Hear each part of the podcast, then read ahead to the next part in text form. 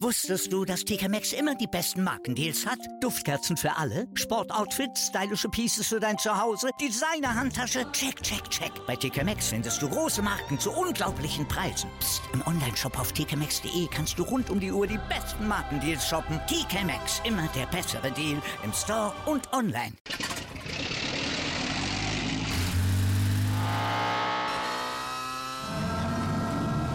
Von 0 auf 100. Aral feiert 100 Jahre mit über 100.000 Gewinnen. Zum Beispiel ein Jahr frei tanken. Jetzt ein Dankeschön, rubbellos zu jedem Einkauf. Alle Infos auf aral.de. Aral, alles super. Hallo, hier ist Football Quark, der offizielle American Football Podcast von Sport 1 mit den Offseason Needs der AFC und NFC West. Viel Spaß!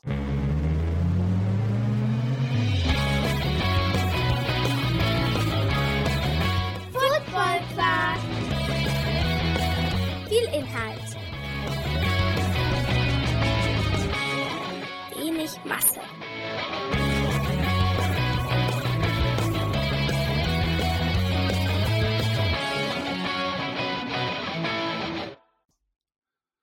Hallo Philipp. Moin Torben. Es ist die letzte Division Off-Season Preview. Jap.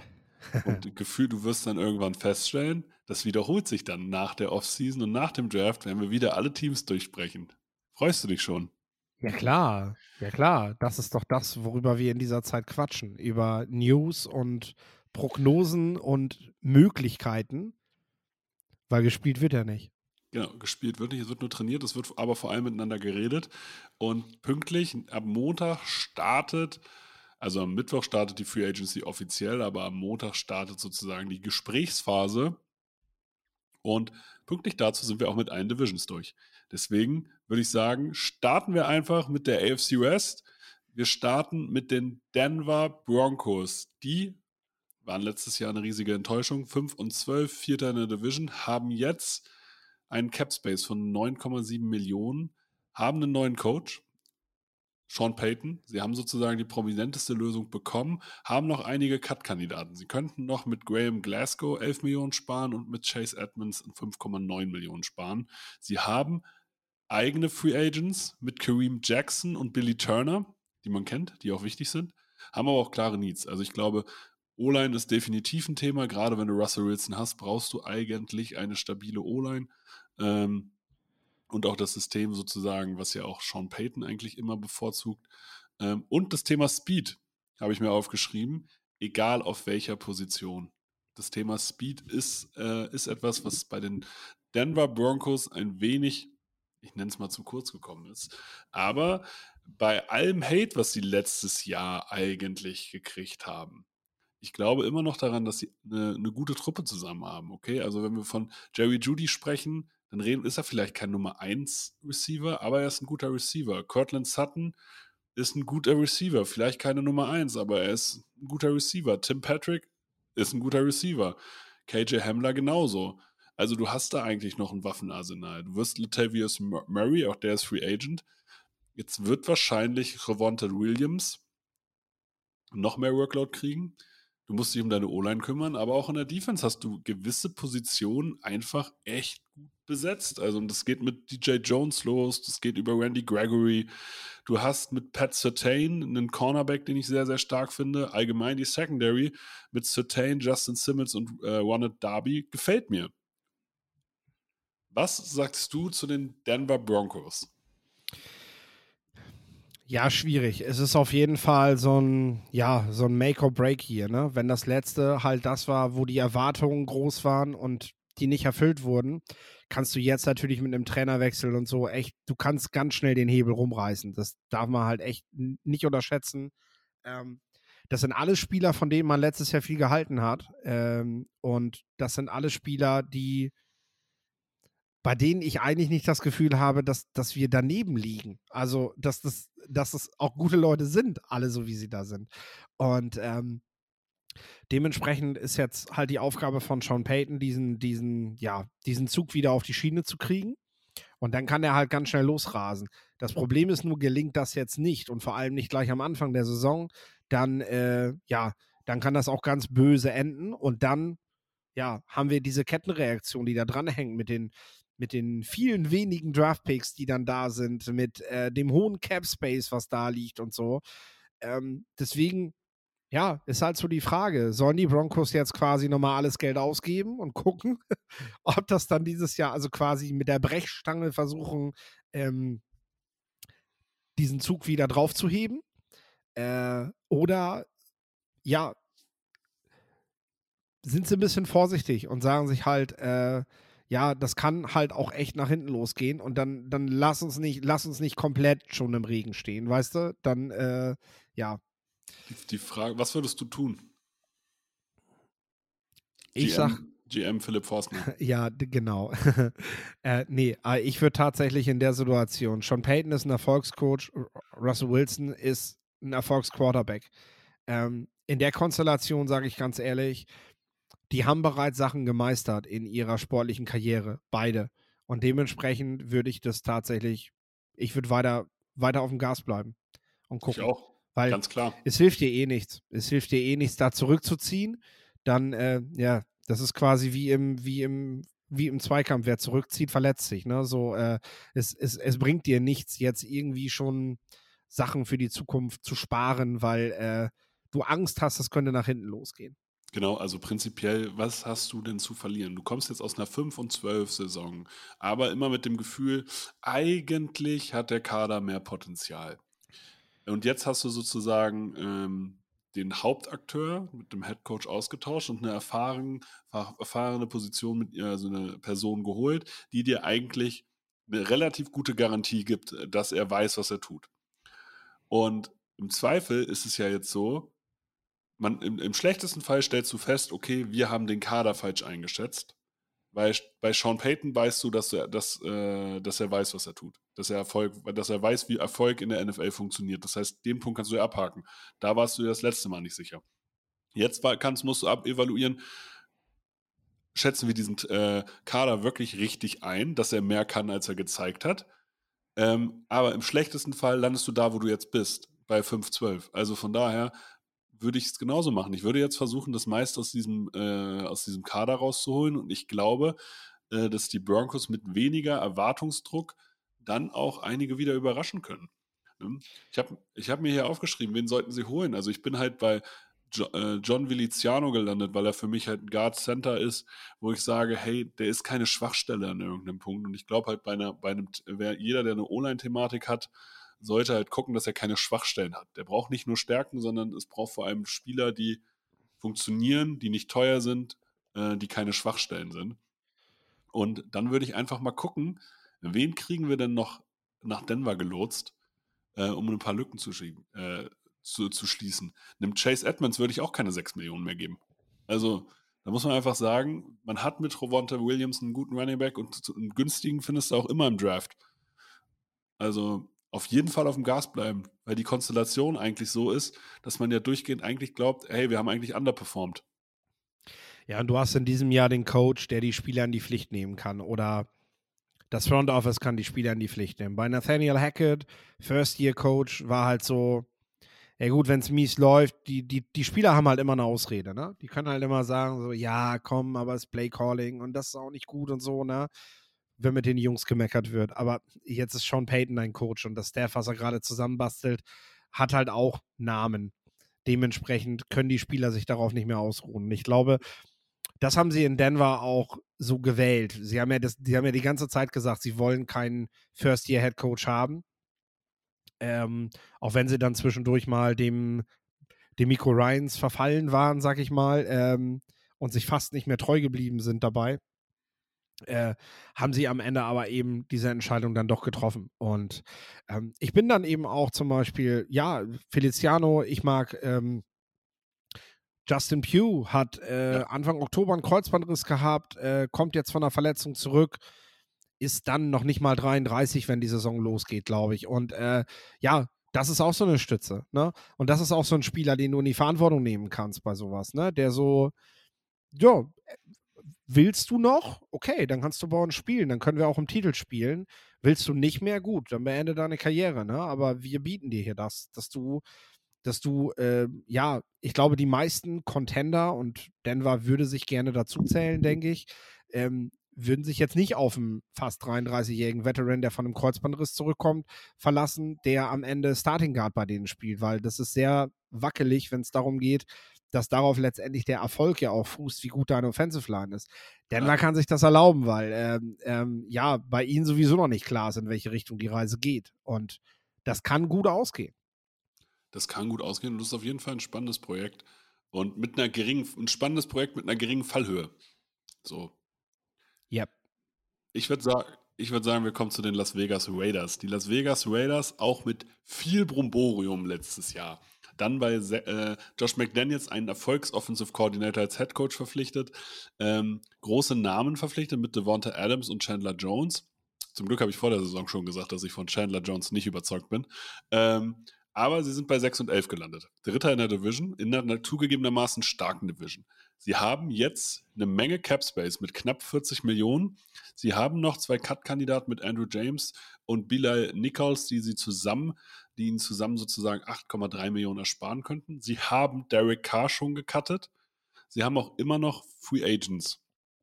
Unter anderem Pharrell, Everett, Perryman, Rock Sin, Eluminua, Jacob Johnson, also auch Leute, die viel Spielzeit gekriegt haben. Dein aktueller Starting Quarterback ist nicht mal Jared Stittem. Weil selbst Jared Stittem wird Free Agent. Du hast als Starting Quarterback gerade Chase Garbers. Du hast Josh Jacobs den Franchise Tag gegeben. Du hast immer noch Devonta Adams, ein Top 3 Receiver und du hast mit Hunter Renfro eine super Nummer 2 und mit Darren Waller einen der besten Titans der Liga. Du hast eine okaye, ja, ich würde sagen okaye O-Line, also Connor Miller, Colton Miller gefällt mir gut, Dylan Parham gefällt mir gut.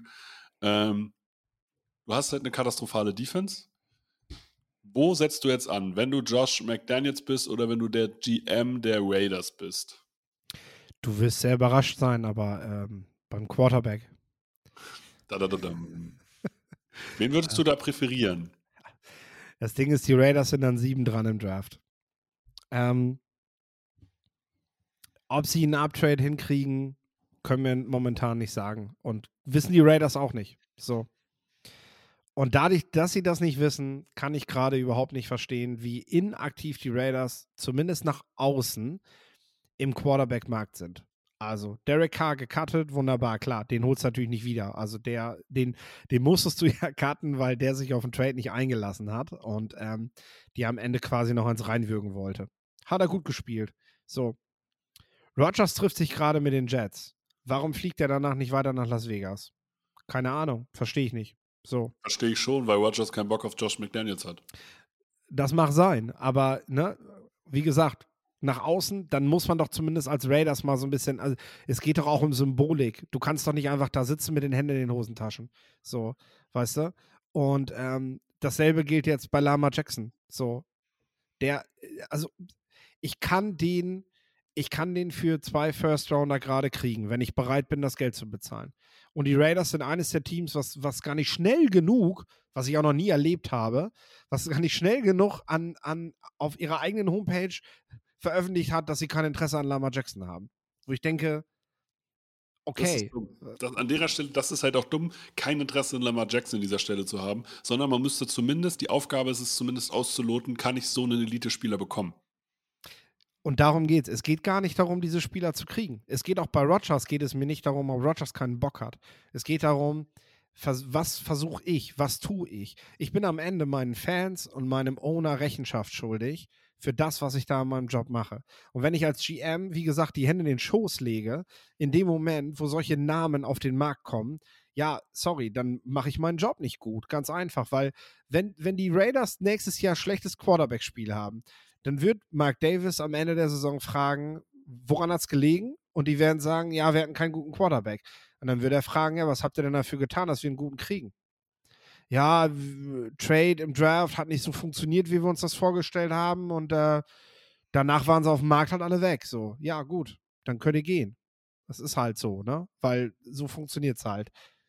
Ähm, ja, was können die Raiders da machen? Also wenn sie nicht bereit sind, das alles in Betracht zu ziehen und ich will es halt nochmal sagen, alleine, dass jetzt mehrere Teams gesagt haben, schon allein das Statement, man kann ja auch einfach den Mund halten, aber das, nachdem ja. das mit Lama Jackson bekannt wurde, halt direkt binnen einer Stunde mehrere Teams das, das, das Bedürfnis hatten, verlautbaren zu, zu müssen, dass sie keinen, keinen Lama Jackson wollen, äh, ist, ja, ist, ist einfach abstrus.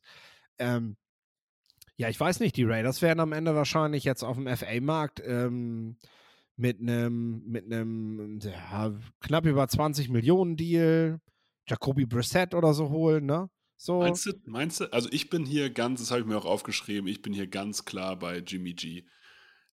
Jimmy Garoppolo unter Josh McDaniels hat mit Devonta Adams und Darren Waller und Hunter Hunt, äh, Renfro hier auch gute Waffen. Dem musst du theoretisch nur eine gute O-Line vorstellen, der wird dir dein System ordentlich umsetzen. Und also dann hast du immer noch, wenn du dem einen Zweijahresvertrag gibst, die Möglichkeit zu sagen, yo, wir bauen hinter dir einen, äh, einen jungen Quarterback auf. Das heißt, wenn dir einer an sieben in den Schoß fällt, kannst du da sozusagen einen jungen Quarterback mit Potenzial, Richardson, aufbauen. Aber macht Jimmy das mit? Warum sollte es nicht? Welche, welche Option hat Jimmy Garoppolo an dieser Stelle seiner Karriere?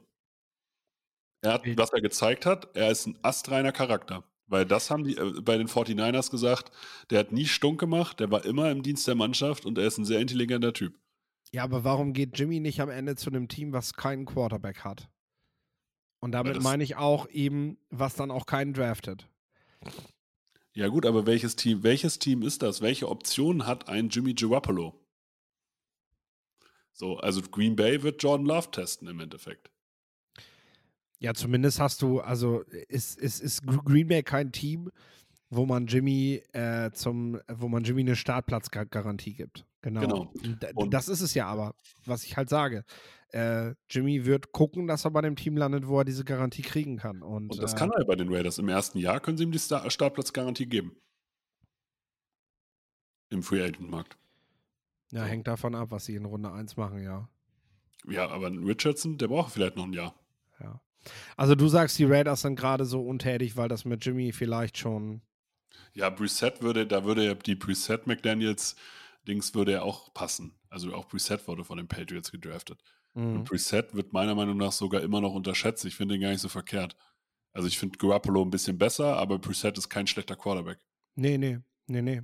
Deswegen, also es wäre sicherlich beides dann okay für die Raiders, ne? Aber es ist halt in der Division zu wenig. Sorry, also das, das, ja. das kannst du ja abhaken.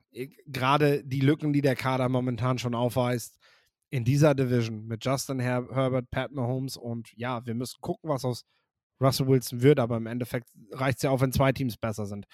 Äh, wenn du noch in derselben Conference spielst mit Josh Allen, Joe Burrow und hast du nicht gesehen, äh, dann, sorry, aber dann kannst du mit Jimmy G kannst du keinen, keinen Blumentopf gewinnen.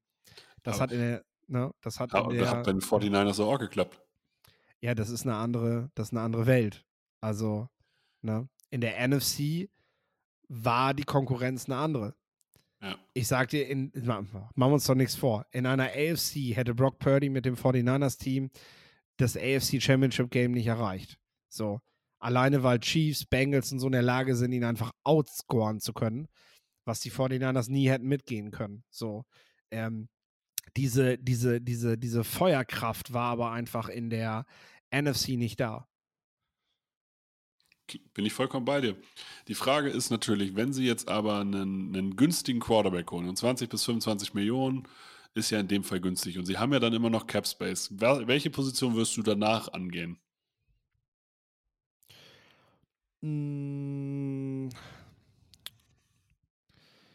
Ja, du hast schon gesagt, im Prinzip brauchst du neben Max Crosby brauchst du einen weiteren guten Edge Defender zum Beispiel, ähm, der auch, der auch so attackieren kann. Also der nicht nur einfach, äh, ja, der nicht einfach nur, mh, hm, ja, da ist, so wie Cleveland Farrell jetzt oder ähm, Zach Allen zum Beispiel auch ist so einer, der halt sehr stabil ist, ne, in seinem Spiel, aber äh, der dir halt, der dir halt nicht dauerwährende Pressures gibt, sag ich mal, ne, aber du musst es halt auch bezahlen können, ne, und ähm, puh, ja, was sind da, was sind da Spieler, die eventuell eine Rolle spielen? Samson Ebukam zum Beispiel, äh, der ähm, ja bei den 49ers schon fast eher eine Third-Down-Rolle gespielt hat, sich aber jetzt über die Zeit bewiesen hat, dass er auch bei allen Downs spielen kann. Das ist vielleicht so ein Spieler, den du da holen kannst, aber ja, das meiste wirst du über den Draft realisieren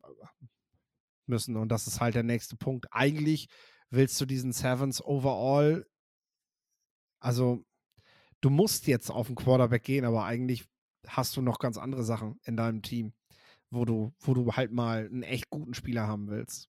Mhm. Also die äh, Raiders werden nicht innerhalb von einer Offseason auf einmal zum Contender werden, auch wenn sie es gerne äh, sich wünschen würden. Das ist, glaube ich, so das Fazit. Ja, dabei hat man sie letztes Jahr gern noch dazu gemacht, ja. Krass. Ich habe sie auf 6 und 11 geschätzt vor der Saison. Mhm. Ich freue mich deswegen. Ja, herzlichen Glückwunsch. da habe ich, mich, hab ich mich tatsächlich mal wie ein Experte gefühlt. Kommen wir zu den Los Angeles Chargers. Die Los Angeles Chargers, Zweiter in der Division, 10 und 7 gegangen, haben einen Cap Space von minus 20 Millionen, müssen also noch ein bisschen cutten. Haben aber auch ein paar Cut-Kandidaten mit Matt Pfeiler, Austin Johnson oder Michael Davis oder theoretisch auch Kelly Mack. Haben eigene Free Agents von äh, Kyvan Noyle, Bryce Callahan, Nazir Adderley, haben aber auch ganz klare Needs. Ein Need haben sie auf jeden Fall schon bestückt. Wie gut wird man sehen mit Callan Moore, der äh, vorher bei den Dallas Cowboys Offensive Coordinator war. Äh, man muss jetzt sehen, es ist jetzt das dritte Jahr von Brandon Staley. Der Staley im ersten Jahr so ein bisschen Freiheit genossen, im zweiten Jahr seine Defense so umgestellt mit Personal, was ihm gepasst hat. Jetzt hat das offensive Playcalling letztes Jahr nicht gut gepasst, aber auch die Defense hat nicht so abgeliefert, wie man es erwartet hätte, obwohl sie in der Defense Leute haben wie Joey Bosa, Khalil Mack, JC Jackson, Dervin James, Asante Samuel. Jetzt muss man sehen, ich gehe davon aus, dass Khalil Mack bleibt, also dass man den nicht cuttet, dass man den vielleicht umstrukturiert, um irgendwie noch mehr Geld zu generieren. Mhm. Ähm, was gefehlt hat, war beispielsweise, wenn Mike Williams gefehlt hat, dann reicht ein Keenan Allen alleine nicht mehr. Ein Austin Eckler hat vielleicht eine gute Saison gespielt, aber wurde auch nicht so eingesetzt. Aber das Problem war ganz häufig einfach das System und natürlich, dass sich Slater verletzt hatte, weil die Tiefe in der Offensive Line auch nicht in dem Maß gegeben war. Trotzdem hat man bei den Chargers das Gefühl, sie haben nicht ihr volles Potenzial rausge äh, rausgeholt. Und jetzt die Frage an dich, was müssen die Chargers tun, um, sagen wir mal, bei 12 oder 13 Siegen zu landen? Ja, also zum einen, ich habe tatsächlich gehört, dass äh, Mac ähm, ja wohl nicht bleiben soll. Um, so habe ich das, habe ich das ein paar Mal jetzt vernommen ähm, über soziale Netzwerke, dass die Chargers äh, ja einen Trade-Partner suchen, dass man äh, schaut, dass man ihn tatsächlich los wird, weil ja, ähm, man hat sich, äh, man hat sich ein bisschen mehr davon erhofft. Und äh, ja, mittlerweile wird er ja auch nicht jünger. Das muss man ja auch dazu sagen.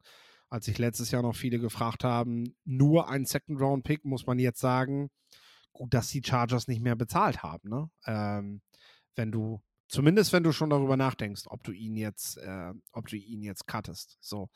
Ähm, ja, wir sind hier auch beim Thema Speed, ne? Du hast es vorhin schon gesagt, als es um die als, ähm, als es um die weiteren Teams ging. Du musst äh, hier an dieser Stelle, denke ich, nochmal, ja, schnellere Playmaker bringen, weil Keenan Allen, Mike Williams, so sehr sie mir auch gefallen in ihrer, ähm, in ihrer Art, Ballbesitz zu spielen und an der Seitenlinie eben sehr viel zu machen, brauchst du halt einfach noch viel, viel mehr im Zentrum.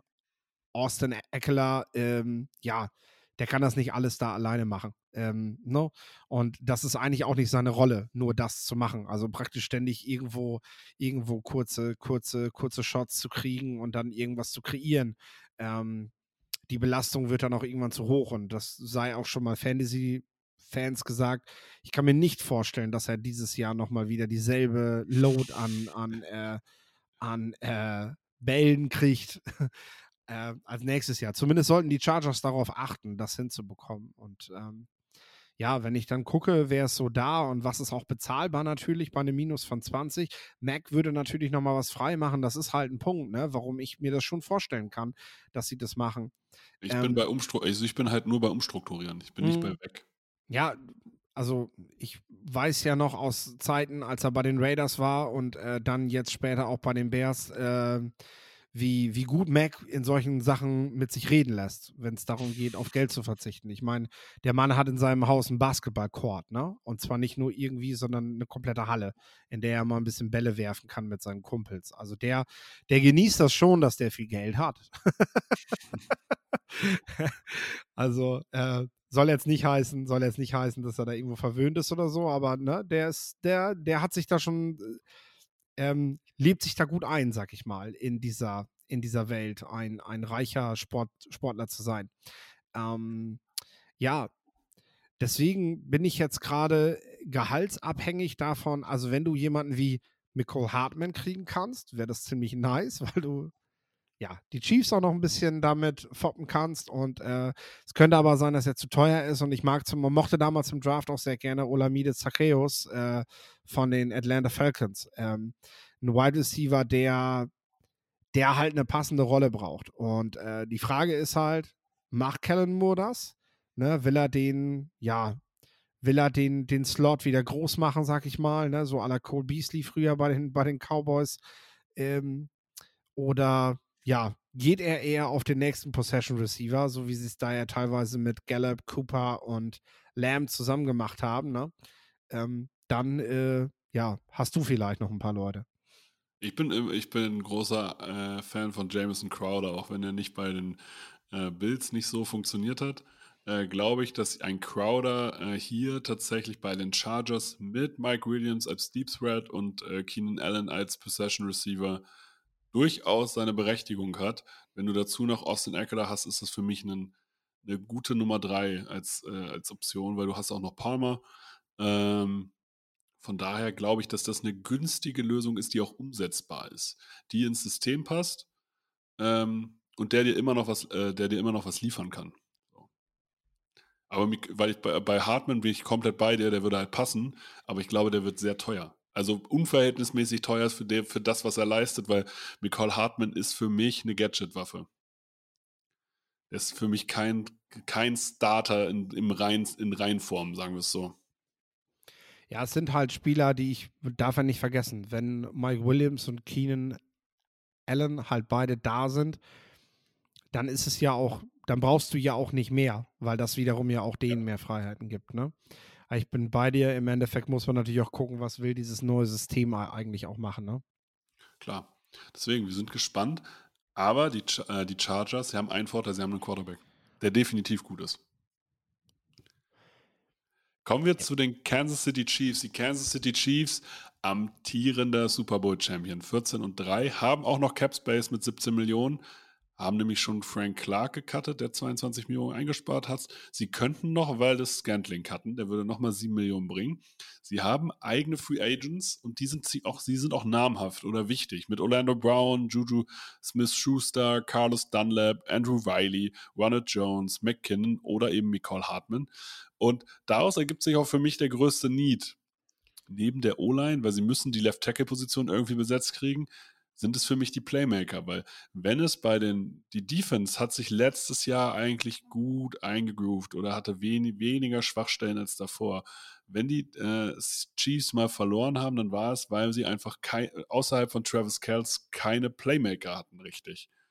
Und ich würde mir Playmaker wünschen. Ich würde mir Receiver wünschen, ähm, die durch irgendeinen Skill gewinnen können. Und ich bin hier bei der günstigsten Variante gelandet, wie man sich einen Speedster holt. Und das ist für mich Emil Bird, der zumindest sehr, sehr schnell gerade auslaufen kann und da halt, glaube ich, auch seinen Wert hat. Und ich glaube, dass Kansas so einen Spieler, der günstig ist, auch sehr gut einsetzen könnte. Aber was würdest du als GM der Kansas City Chiefs tun?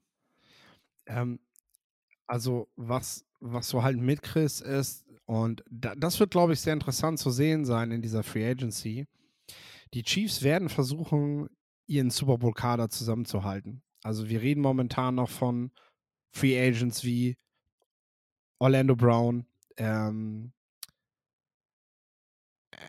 Andrew Wiley ähm, und äh, haben, haben, ich habe ich hab gestern noch gelesen, äh, dass man davon ausgeht, dass Mahomes praktisch die wichtigsten seiner letztjährigen Waffen im Receiving Game alle behalten wird. Ähm, und dass man auch nicht beabsichtigt, da großartig was dazu zu holen. Ich bin aber bei dir, wenn man so ein Waldes Scantling, mit dem das, glaube ich, nicht so gut funktioniert hat, durch einen Damir Bird zum Beispiel ersetzt, äh, kann man das auf jeden Fall machen. Ne? Ähm, der eben auch bekannt für seinen, für seinen hohen Speed ist. Das ist jetzt alles nichts Besonderes, aber es geht ja letztendlich darum, dieses Geld, was da ist, und dafür ist es tatsächlich nicht wenig, dafür zu nutzen, um quasi diese, diese Top-Mannschaft zusammenzuhalten. So, one more year und dann vielleicht nochmal ein Jahr. Und Spieler davon zu überzeugen, dass Geld nicht alles ist, sondern ne, dass man hier wirklich was ganz Großes schaffen kann und äh, eventuell auch wirklich mit dieser Mannschaft an, an ähm, ja, an den großen Patriots rütteln kann, quasi, die das die letzten 20 Jahre so gezeigt haben, dass man hier in der Lage ist, so eine, so eine neue Dynastie zu bilden. Ne? Ähm, das ist, glaube ich, jetzt so das, das, was die Chiefs vorhaben. Und wir werden jetzt sehen, ob die Spieler da mitmachen, ob die überzeugt davon sind, dass der Standort Kansas City eben auch dieser Standort sein kann für so eine Franchise. Ähm, sicherlich, sicherlich ist Pat Mahomes der Quarterback, der das kann und auch mit, mit Coach Reed wird der richtige Trainer da sein, der das hinbekommt und der, glaube ich, auch dieses Zutrauen der Spieler dann weckt, dass sie, dass sie das wollen. Ähm, ja, und da dürfen wir tatsächlich gespannt sein, die nächste Woche. Inwiefern gelingt es ihnen, ja, quasi nächstes Jahr mit exakt derselben Mannschaft aufs Feld zu gehen und einfach mit Draftpicks an der einen oder anderen Stelle ein bisschen jünger zu werden und dann, ja, wegen mir auch mit einem Dummy Bird einfach nochmal so eine, so eine Speed-Option oder so mit reinzubringen, ne, die, die Wahl des Canning ja eigentlich sein sollte. So. Genau, also für mich ist Damien Bird einfach nur eine Low-Budget-Variante Kostet von beides Scantling. Der kostet nichts und du hast dasselbe Skillset abgebildet. So. Und von daher, warum das Geld sozusagen ausgeben? Also da würde ich so, würde ich einfach, äh, weil das, das Geld kannst du wieder woanders in irgendeiner Form einbringen. Ja, und die Speedster gehen immer früh im Draft. Also da drauf zu zocken, auf einen dieser unerfahrenen Speedster zu gehen, das kriegst du halt auch nie günstig. Also Late Rounder, die verdammt schnell laufen können, gibt es extrem selten im Draft bei den Wide Receivers und ähm, das gibt dir dann halt eben auch kaum eine Möglichkeit, da drauf zu setzen, wenn du, wenn du jetzt nochmal Speed bei deinen Waffen haben willst, ja. ja. Deswegen, ich würde sagen, wir haben die AFC West gut abgefrühstückt. Wir kommen zur NFC West und somit zu den Arizona Cardinals, die letztes Jahr unter Cliff Kingsbury, der nicht mehr da ist, 4 zu 13 waren. Sie waren letzter in ihrer Division, haben jetzt ein bisschen Cap Space mit 16,5 Millionen, haben aber auch einige Free Agents, die ich gar nicht so verkehrt finde. Also ich mag Watney Hudson, ich mag Justin Puge, ich mag Calvin Beecham, ich mag Byron Murphy und ich mag Zach Allen. Das heißt, du hast hier eigentlich drei, also mindestens drei O-Liner, Starting O-Liner, die, äh, die dich verlassen. Ähm, hinter einem Quarterback, der zumindest die Charakterfrage stellen sollte, aber der auf jeden Fall eine O-Line braucht. Was würdest du bei den Arizona Cardinals machen?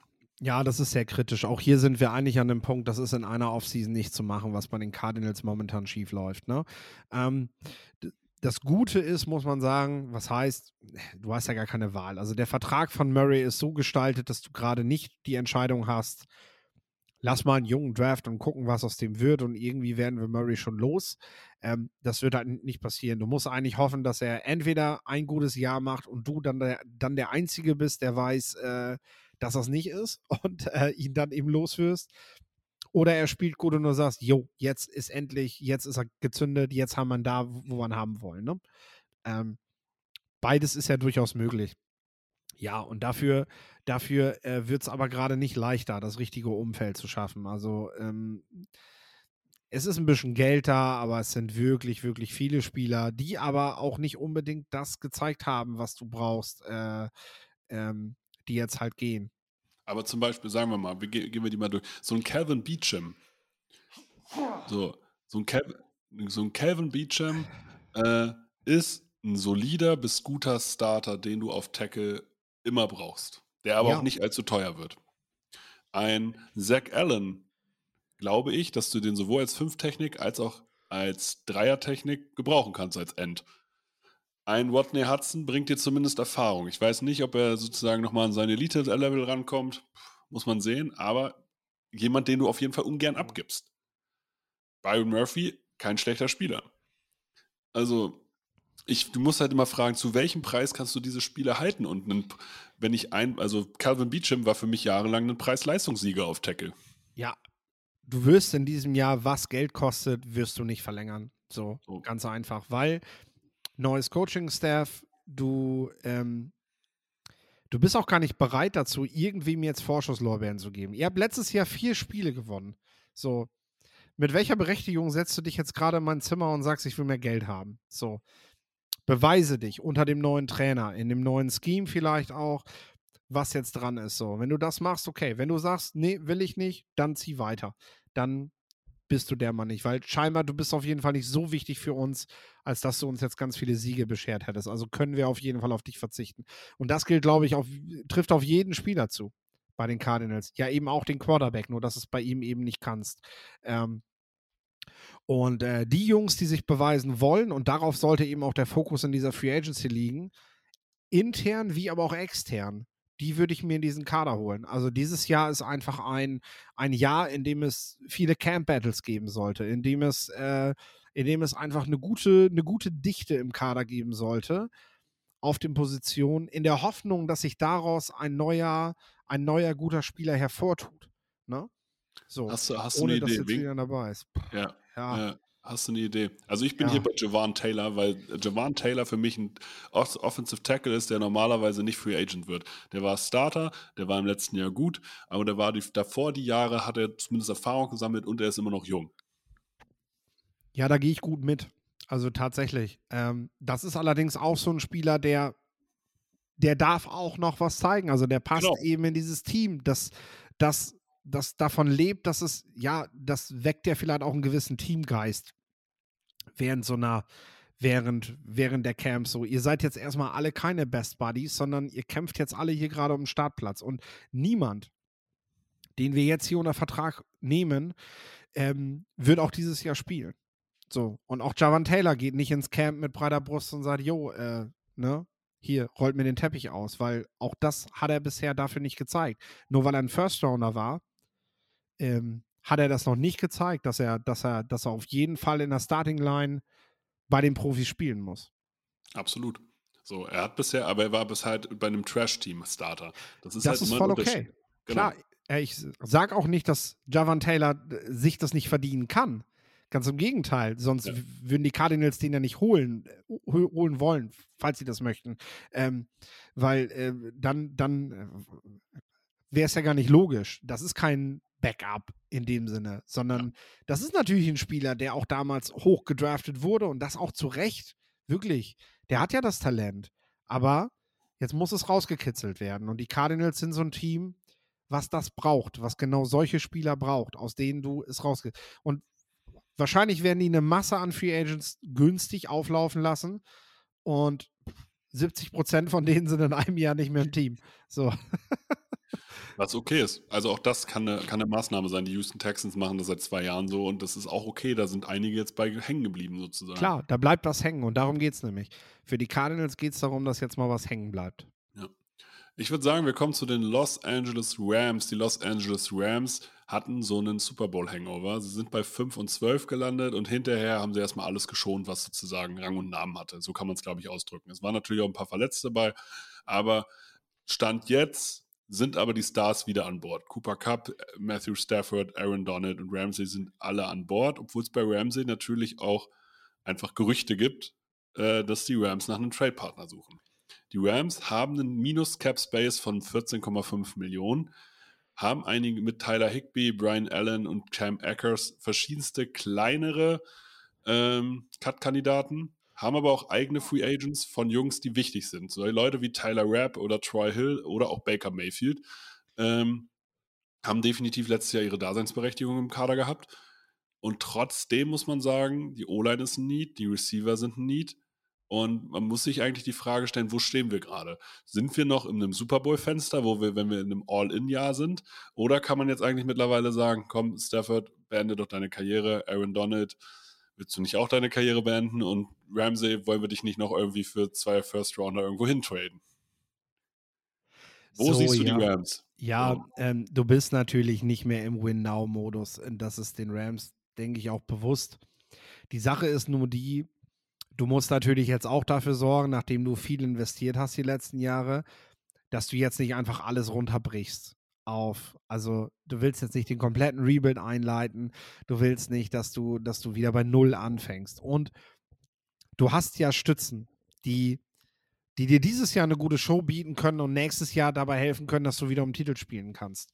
Ähm, um das jetzt mal, mal so zu sagen. Also es geht darum, jetzt wirklich sich ein Jahr mal gesund zu stoßen, sage ich mal. Mhm. Ähm, weil so weit sind die Rams jetzt auch nicht weg. Und ähm, klar, ob Stafford da jetzt der Richtige für ist, also ich bin mir sicher, die Rams werden einen jungen Quarterback draften. Äh, wahrscheinlich nicht Runde 1, aber ähm, die werden sicherlich mal was, die werden sicherlich mal was probieren mit einem. Ähm, der, der, äh, der vielleicht noch nicht so hoch in der Gunst ist, äh, der aber eventuell dann eben was, was über den Veteran werden kann. Wenn nicht, kann man nächstes Jahr wieder einen Quarterback nehmen und so weiter. Ja. Ähm, das ist die Option, die, die sie haben. Und ich würde an Rams Stelle, würde ich auf jeden Fall das aber auch auf, auf äh, junge, unproven Spieler Wert legen, die ich jetzt hole. Das heißt, ähm, Spieler, die ich günstig kriege, weil sie vielleicht damals von mir persönlich eine gute Bewertung hatten im Draft. Also jetzt aus Sicht der, der Rams, äh, ne?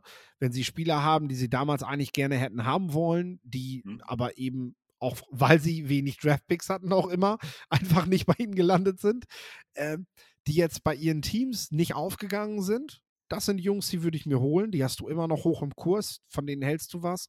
Und die würde ich halt aufbauen, weil zu deinem Scheme, das hat sich ja nicht verändert, passen sie ja scheinbar, weil sonst hättest du sie ja damals ja nicht so hoch bewertet. Und ähm, dann wiederum musst du halt gucken, dass du diese Jungs eben dann in diesem Jahr so weit aufbaust, dass sie nächstes Jahr dann im Alter von 27, 28, 26 teilweise, ähm, ja, die wichtigen Stützen sein können für dich. Also jetzt geht es halt mal um Teambuilding. Wen, wen hast du da auf dem Schirm? Wo sagst du, hey, den würde ich mir, kann ich mir gut bei den Rams vorstellen? Das ist eine gute Frage. Vielleicht, ähm, weil mir tatsächlich der Gedanke jetzt kam, während wir miteinander geredet haben, ähm, dass das eine gute Idee bei den Rams sein könnte. Äh, vielleicht nennst du einmal kurz deinen und ich, äh, ich gehe noch mal kurz in mein Kämmerlein. Ich, hab, ich, war ich war tatsächlich immer dabei, dass ich bei den Rams, die Rams waren für mich ein Team, was über eine gute O-Line kam. Und diese O-Line hat, hat halt Löcher. Und das System von McVay funktioniert eigentlich dann, wenn die O-Line passt. Und Rob Harfenstein funktioniert für mich richtig gut. Joe Noteboom ist auch okay, aber ich hätte gerne mit Caleb McGarry die Premium-Lösung auf Tackle, ähm, um hier dieser O-Line noch mehr Stabilität zu geben. Und äh, Caleb McGarry ist teuer und deswegen ist die Frage, wie, wie macht man es? Aber äh, er bringt dir eine Qualität mit und das ist physisches Run-Game. Und das äh, ganze System von McVay funktioniert mit Run-Game. Also das, der Run muss funktionieren. Und wenn der Run funktioniert, funktioniert auch dieses System sehr, sehr gut. Das haben die, hat die Historie gezeigt. Und so bin ich sozusagen einfach, ich möchte einen physischen Runblocker haben. Und dementsprechend habe ich mir Caleb McGarry aufgeschrieben. Äh, ob der das jetzt wird, andere Sache. Aber ich möchte einen physischen Runblocker in der O-Line generieren. Jetzt bist du an der Reihe. Jetzt bin ich an der Reihe, ja.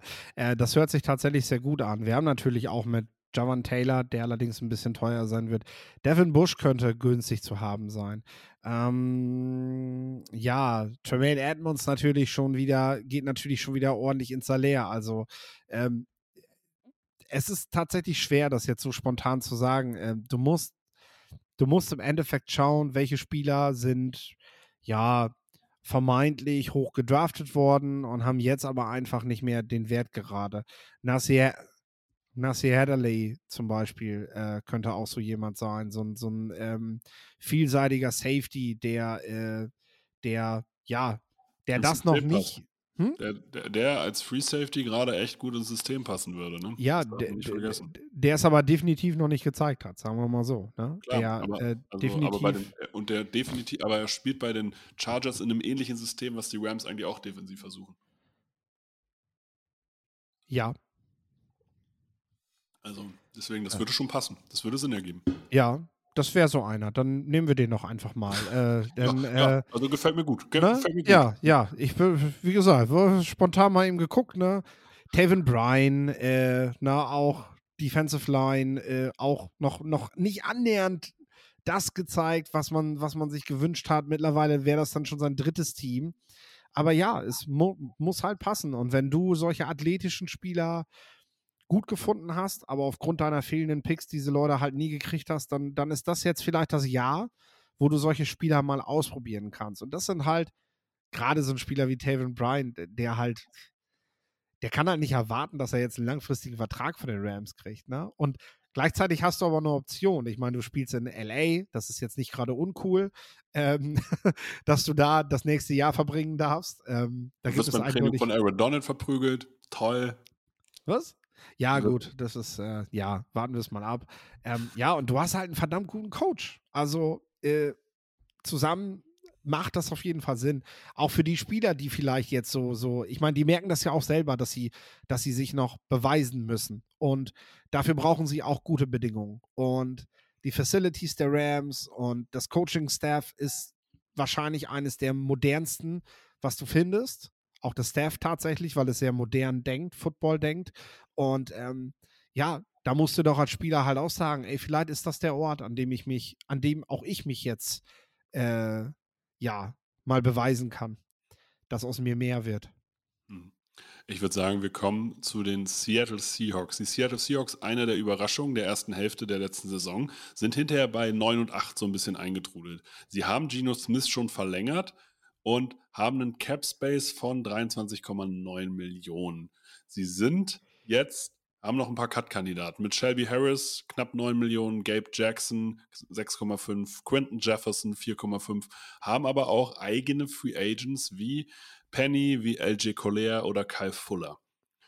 Sie brauchen aus meiner Sicht ganz klar einen Pass Rush. Die haben aber beispielsweise eine Offensive hingegen eigentlich mit einem Tackle-Duo Abraham Lucas und Charles Cross für die Zukunft gut vorgesorgt. Sie haben mit Kenneth Walker einen richtigen Home Run-Hitter und mit DK äh, Metcalf und Tyler Lockett immer noch zwei sehr gute Receiver, die man eigentlich nur ergänzen muss. Ja, du hast mit Geno Smith jetzt den Quarterback, der dir auf jeden Fall die Mitte sehr gut attackieren wird. Und deswegen bin ich beim klaren Need gelandet. Du brauchst Edge-Verteidiger. Du brauchst Leute, die dir Pass-Rush generieren können, die aber trotzdem auch in deine, dein physisches System spielen. Du brauchst keine, weil du musst ja immer sehen, wenn du in der Dreierline spielst, dann brauchst du Menschen, die auch eine gewisse Power haben. Und hier bin ich bei Zach Allen gelandet. Das heißt, du hast, Zach Allen hat im letzten Jahr tatsächlich echt nochmal gut aufge, äh, aufgebaut gehabt und kann diese Mischung aus Dreier- und Fünfer-Technik spielen kann dir für soliden Pass Rush sorgen, ist kein Nummer 1 Pass Rusher, wird aber auch jetzt nicht unfassbar teuer. Und ich glaube, dass der ins, gut ins System der Seattle Seahawks passen würde. Was ist deine Meinung zu den Seattle Seahawks? Was sollen die machen und auch wen könnten die vielleicht holen? Meine Tendenz geht eigentlich in dieselbe Richtung. Und äh, du kannst an der Stelle Zach Allen nehmen, du kannst ähm, Ashawn Robinson nehmen. Ähm, ja, genau. Also. Der, das ist, ja, das ist halt auch dieser Typ Spieler, der bringt Masse mit, der ist vielleicht nicht ganz so beweglich ums Eck, ne? Ja. Ähm, Frank Clark hat damals, ist damals von den Seahawks gedraftet worden, äh, auch so ein Spieler. Ich weiß nicht, ob man damals in, in, in Gnade oder Ungnade auseinandergegangen ist, äh, ne? Aber ja, würde halt auch passen. So, den hat man ja nicht umsonst da gehabt und er hat auch gut gespielt bei denen. Also, ähm, das ist dieses Format. Das sind jetzt nicht diese, ja, 240, 250 Pfund Jungs oder teilweise noch leichter, ähm, die das da irgendwie stehen können, sondern ähm, ja, auf jeden Fall, auf jeden Fall eine Armlänge von 34 plus und dann ähm, sind wir dort eben auch bei ja, etwas physischeren, kräftigeren Jungs. Ich weiß, ich bin gerade voll im Combine-Thema äh, bei Me Measurements, aber ähm, ja, Robinson oder Zach Allen sind ganz gute Kandidaten dafür. Brauchen sie vielleicht noch einen dritten Receiver? Sie hatten jetzt gerade Marquise Goodwin da oder, oder mit Parkinson einen Tight End oder sagst du, das ist für das System sowieso nicht so wichtig? Ähm, ja, tatsächlich nicht. Also, ich habe es ja auch in München gesehen und muss sagen, ähm, das, ist, äh, das, das, ist tatsächlich nicht, nicht besonders, äh, äh, was dort andere Receiver an Bällen bekommen oder überhaupt an Optionen. Ne? Und ähm, ähm, ja, das mit Dwayne Askridge, das ging auf jeden Fall nicht auf. Ich glaube, da würde ich jetzt nicht noch länger mit warten, ob das mhm. was wird. Aber so ein ähnlich twitchy Player wie Dwayne Askridge, äh, den scheinst du ja tatsächlich für dein System noch haben zu wollen.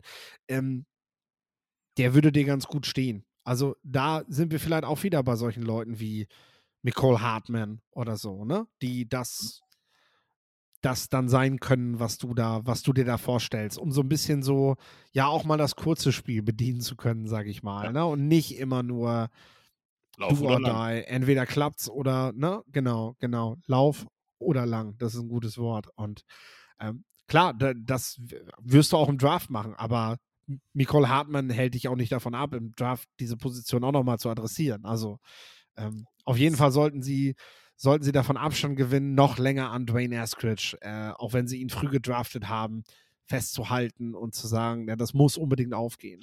Hm.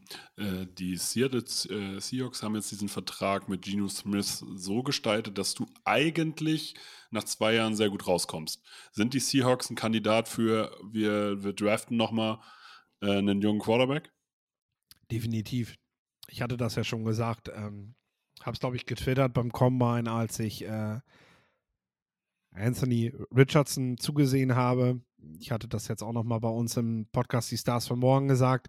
Es ist nicht überraschend, dass er so, so krass ist, ne? Also, dass er, dass er, dass er so performt hat da, das war für die, die, die ihn halt schon kennengelernt haben, einfach keine Überraschung. Aber wir müssen uns nichts vormachen so ein Spieler weckt vor allem bei so Coaches wie Pete Carroll natürlich Begehrlichkeiten. Ähm, und er ist ein Quarterback, der definitiv noch ein Jahr auf der Bank sitzen sollte. Äh, vielleicht sogar zwei. Und wenn du Geno Smith so einen Vertrag gibst, dann machst du das mit dem Hintergedanken. Äh, und zwar der, dass du halt schon mal Ausschau hältst nach der Option, die das danach sein kann. Gino kann auch spielen, bis er 36, 37 ist. Und äh, solange darf er bei den Seahawks ja auch noch spielen, wenn sie keinen guten Quarterback finden. Aber Finden sie ihn, dann ist Gino mit dem Contract, den er da bekommen hat, eben auch klar, okay, dann muss ich mir mit 35 nochmal ein neues Team suchen oder meine Karriere beenden. Ganz einfach. Ja, und das wird ihm ja auch bewusst sein. Ich würde sagen, wir kommen zu den San Francisco 49ers. Die San Francisco 49ers ähm, schaffen es ohne, ohne Quarterback oder mit äh, dritten Quarterback auf einen äh, Rekord von 13 und 4, haben trotzdem noch einen Cap Space von 7,8 Millionen, keinen wirklichen Cut-Kandidaten, aber ein paar Free Agents. Jimmy Dward, Jimmy G, Samson Okubam, Mike McGlinchey, Tyler Croft und Tayshawn Gibson. Alles Jungs, die eine relevante Rolle bei den San Francisco 49ers gespielt haben. Die 49ers haben aber auch gezeigt, hey, so abhängig von unserem Quarterback äh, sind wir nicht, weil unser System an sich ist so stark und wir haben so gute Playmaker mit Christian McCaffrey, Dibu Samuel, Ayuk oder George Kittle, oder auch ein Kyle Juszczyk in der Offense, dass wir jetzt nicht abhängig sind von dem einen Quarterback. Trey Lance ist meiner Meinung nach, die Sample Size, um ihn zu bewerten, immer noch zu gering, aber eigentlich kannst du dich mit dem Ceiling von Brock Purdy auch nicht zufrieden geben. Die Defense hat einen unglaublich hohen Floor. Du hast halt auf jedem Level Playmaker. Du hast Nick Bosa und Eric Armstead, du hast mit Greenlaw und Warner gute Linebacker und du hast in der Secondary halt mit Hufanga und Ward auch hier gute Playmaker. Das gibt dir immer eine Base. Aber was können die 49ers tun, um jetzt halt nicht nur äh, den Sympathiepokal zu kriegen, sondern wirklich den Super Bowl zu gewinnen? Du brauchst eigentlich dieses Jahr mal einen Star Corner. Dafür muss aber auch das Geld da sein. Äh, die 49ers draften da immer solide. Also sie finden über den Draft alle paar Jahre wieder ordentliche Starter, aber es ist halt kein, kein wirklicher Burner dabei, ne? Mhm. Und äh, das ist, das, das zieht sich echt schon irgendwie, ja, das zieht sich gefühlt seitdem Vic Fangio da ist. Äh, und das ist echt schon lange her. Zieht sich das so durch bei den 49ers. So, äh, vielleicht habe ich den einen oder anderen Namen jetzt unter den Tisch fallen lassen. Jason Verrett, wenn er fit war, war ein Star. Ja, die zwei Spiele, die er halt hatte, ne? Das ist das halt, ne? Und den hat man ja auch als Free Agent dann geholt, ne? Ja. Äh, weil man da auch, ja, dann. Ich verstehe, das ist ein Ansatz, man investiert auch nicht viel in die Position, das ist auch okay, ne? Aber du hast eben gemerkt, dieses Jahr, ne, fern des Quarterbacks, es ist, ähm, ja, es ist, wenn du eine Baustelle in diesem wirklich ausgereiften Team hast, dann ist es die. Ne? Die Sache ist, kannst du dir Jamal Dean leisten? So, der wird halt richtig eincashen. Kannst du das bezahlen? Muss man schon kreativ werden mit dem Cap, glaube ich. Aber ne? ist jetzt auch die andere Frage: Ist Jamal Dean so gut, dass du ihn so bezahlen musst? Also ist er dir das wert? Also ich muss ganz klar sagen, ich finde ihn gut, ja, aber er ist mir nicht Top Money wert. Nein, ich bin bei dir. Tatsächlich ist das wieder so dieses typische, oh, der ist aber der beste Free Agent. Ja, aber ist halt trotzdem kein guter Spieler. Die guten Corners bleiben natürlich bei ihren Teams. Äh, es sei denn, die Teams können sich das nicht mehr leisten. Und da haben wir dieses Jahr aber, glaube ich, keinen dabei, der so äh, auf den Markt kommt. Ähm, James Was- Bradbury wirst du sicherlich nennen wollen. Äh, Nee, aber was passiert, wenn Ramsey auf dem Trade-Block ist? Ja, why not? Ähm, die Frage ist nur, sie haben ihn jetzt ein paar Mal gesehen, das letzte Jahr. Die wissen auch, was Ramsey noch kann. Und ähm, also ja, der letztes Jahr wirklich niemand mehr umgehauen. Das muss man ja auch sagen. Äh, Klar. Das war, das war kein gutes Jahr von Jalen Ramsey. Das war, für den möchtest du eigentlich nicht viel ausgeben. Also, das ist halt auch nochmal so eine Geschichte. Richard Sherman, damit hat man das ja auch gemacht. So ein, so ein Veteran, der halt ja nochmal ein Vocal Leader sein kann, aber bringt er dir dann das Spiel noch, ne? Vielleicht, ja, da bin ich beim Draft-Thema, aber trotzdem, vielleicht müssen die 49ers einfach mal früh auf einen richtig athletischen, krassen Dude gehen, der da der da mal den Unterschied ausmachen kann und die Position echt ein paar Jahre besetzt. Ähm, da mal auch so ein bisschen von seiner, von seiner eigentlichen Vita, wie man das Ganze angeht, halt abgehen und diese Position mal zu adressieren, weil in der Free Agency kriegst du halt wieder, da kriegst du halt wieder irgendeinen, so, ne? Aber Ich habe irgendeinen mit, mit irgendeinem Namen. Tatsächlich, er heißt, ja, er heißt Jonathan Jones und ist ja der Inbegriff von irgendeinem. Das ist Typ, ist wirklich irgendein Name, vor allem auch noch. also, weil ähm, der Typ kann dir eine solide Nummer 2 Corner-Position geben und er ist, ein, wo er wirklich gut ist, ist im Slot, aber er ist halt auch wieder nur irgendein Typ, der dir halt, äh, der dafür sorgt, dass du nicht in Runde 1 den Cornerback holen musst. Ja, dasselbe wäre, dasselbe wäre Cameron Sutton zum Beispiel. So, da- das ist, ja, das ist alles okay. Und ich meine, du musst in der Free Agency auch aktiv werden, weil du nie weißt, was der Draft dir gibt. Das ist auch voll okay, ne? Aber ähm, vernachlässige das nicht. Hol, hol mal echt so einen. Demodor Lenoir, das ist ein guter Junge, aber gib dem mal, gib dem mal einen richtig, richtig guten Cornerback an die Seite. Vielleicht seinen alten Teamkollegen Christian Gonzalez, wenn er noch da ist, wenn die 49ers dran sind. Vielleicht muss man noch mal abtraden für so einen Mann. So, für einen guten Corner. Haben wir auch schon erlebt im Draft. Vielleicht lohnt sich das auch mal. Ne? Mal ein bisschen, bisschen was machen und nicht diese Zeit verstreichen lassen mit diesem wirklich exzellenten Kader und Top-Coach. Ähm, du wirst da irgendwann traurig drauf gucken und sagen, warum, warum haben wir da nicht mehr draus gemacht? So, also, jetzt mal Gas geben. Wenn ein Team All-In gehen sollte, ja, dann sind das dieses Jahr wahrscheinlich die 49ers. Wie ist deine Meinung zur Quarterback-Situation? Trey Lance oder Brock Purdy? Ja, beide. Ist doch kein Thema. Du hast doch den Luxus. Ne? Brock Purdy wird sowieso im Camp nicht, nichts reißen können. Also äh, du wirst sowieso noch irgendwie, haben sie auch schon gesagt, auf dem Veteran-Markt mal gucken müssen, dass du dir noch einen mit dazu holst, der einfach, ja, das Clipboard hält und ähm, der dich, der dich, der dich durch die, durch die, äh, der dich durch die Preseason Games bringt, sag ich mal, um damit du deine Spieler bewerten kannst, der einfach Spiele sauber leiten kann, sag ich mal. Ähm, Hashtag Joe Flacco. in so eine Richtung geht das dann, natürlich, ja. Aber das passt. Du willst ja auch spielen können dann, ne? So, und du willst Trey Lance natürlich nicht verheizen. So, und Lance hat dann erstmal zwei, drei Wochen Zeit, bevor Purdy überhaupt wieder zurückkommt. Und wenn er es gut macht, dann spielt er weiter. Und wenn er es nicht gut macht, dann, dann nimmt man Purdy halt mal rein und guckt, wie der sich macht. Aber so, momentan stellt sich die Frage ja gar nicht, weil allen Anschein nach soll Purdy irgendwann im Laufe des Septembers gesund werden, wenn, wenn alles in der Regeneration so läuft. So, und dann, äh, ja, dann, dann stellt sich die Frage ja gar nicht, weil er die ganze Vorbereitung gar nicht mitgemacht hat. Ist Brock Purdy ein One-Hit-Wonder? Nee, würde ich nicht sagen, aber ich glaube schon, dass du jetzt keine besondere Entwicklung mehr von ihm sehen wirst und Teams sich natürlich auf sein Spiel mehr und mehr einstellen werden. Also, das hat man im Laufe, das hat man zum Ende der letzten Saison schon gemerkt, dass Teams so langsam dann, also, wenn du natürlich kein besonders kreativer Quarterback bist, dann wirst du auch relativ schnell dekodiert und ähm, sowas ähnliches sehen wir ja bei einem Mac Jones zum Beispiel auch, ne, wo man das gerne auch aufs Playcalling schieben darf, auch zu Recht. aber wo man sich halt auch fragen muss, okay, es ist, es ist halt leichter, ihn zu verteidigen. So. Ähm, und je mehr Videomaterial du von dem Spieler bekommst, desto leichter wird es halt. Äh, das ist so das Problem von Purdy. Aber in diesem Umfeld kann das natürlich trotzdem funktionieren. Und das ist ein Grund mehr. Wenn du junge Quarterbacks hast, dann, dann baller alles in das restliche Team, was du hast, um diesem, auch wenn er durchschnittlich ist, halt eine Möglichkeit zu geben, zu gewinnen. Als Veteran hat der Junge keine Chance mehr. Wenn der irgendwann Daniel Jones Gehalt haben will, trägt er kein Team zu siegen. Also das wird Brock Purdy nie werden, glaube ich. Aber ähm, das ist doch eine Rolle für ihn. Aber macht's dann auch vor die Niners.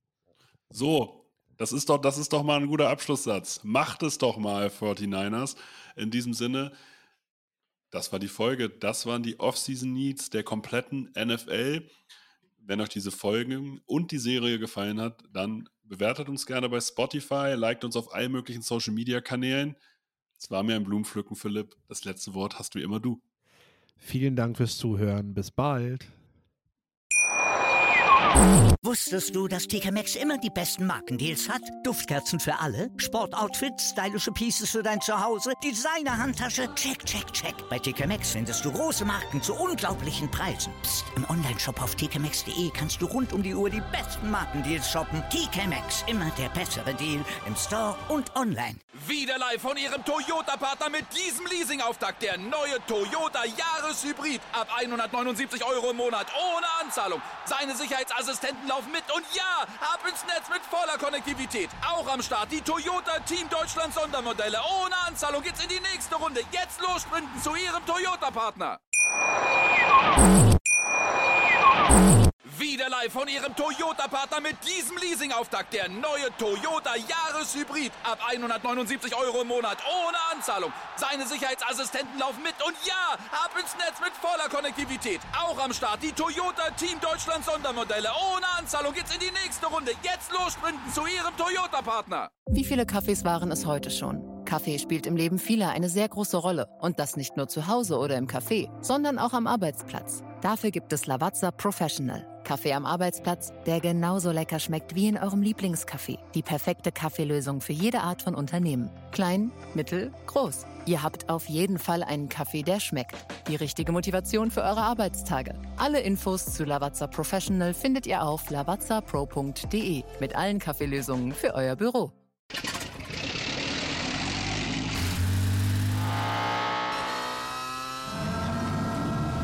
Von 0 auf 100. Aral feiert 100 Jahre mit über 100.000 Gewinnen. Zum Beispiel ein Jahr frei tanken. Jetzt ein Dankeschön, rubbellos zu jedem Einkauf. Alle Infos auf aral.de. Aral, alles super.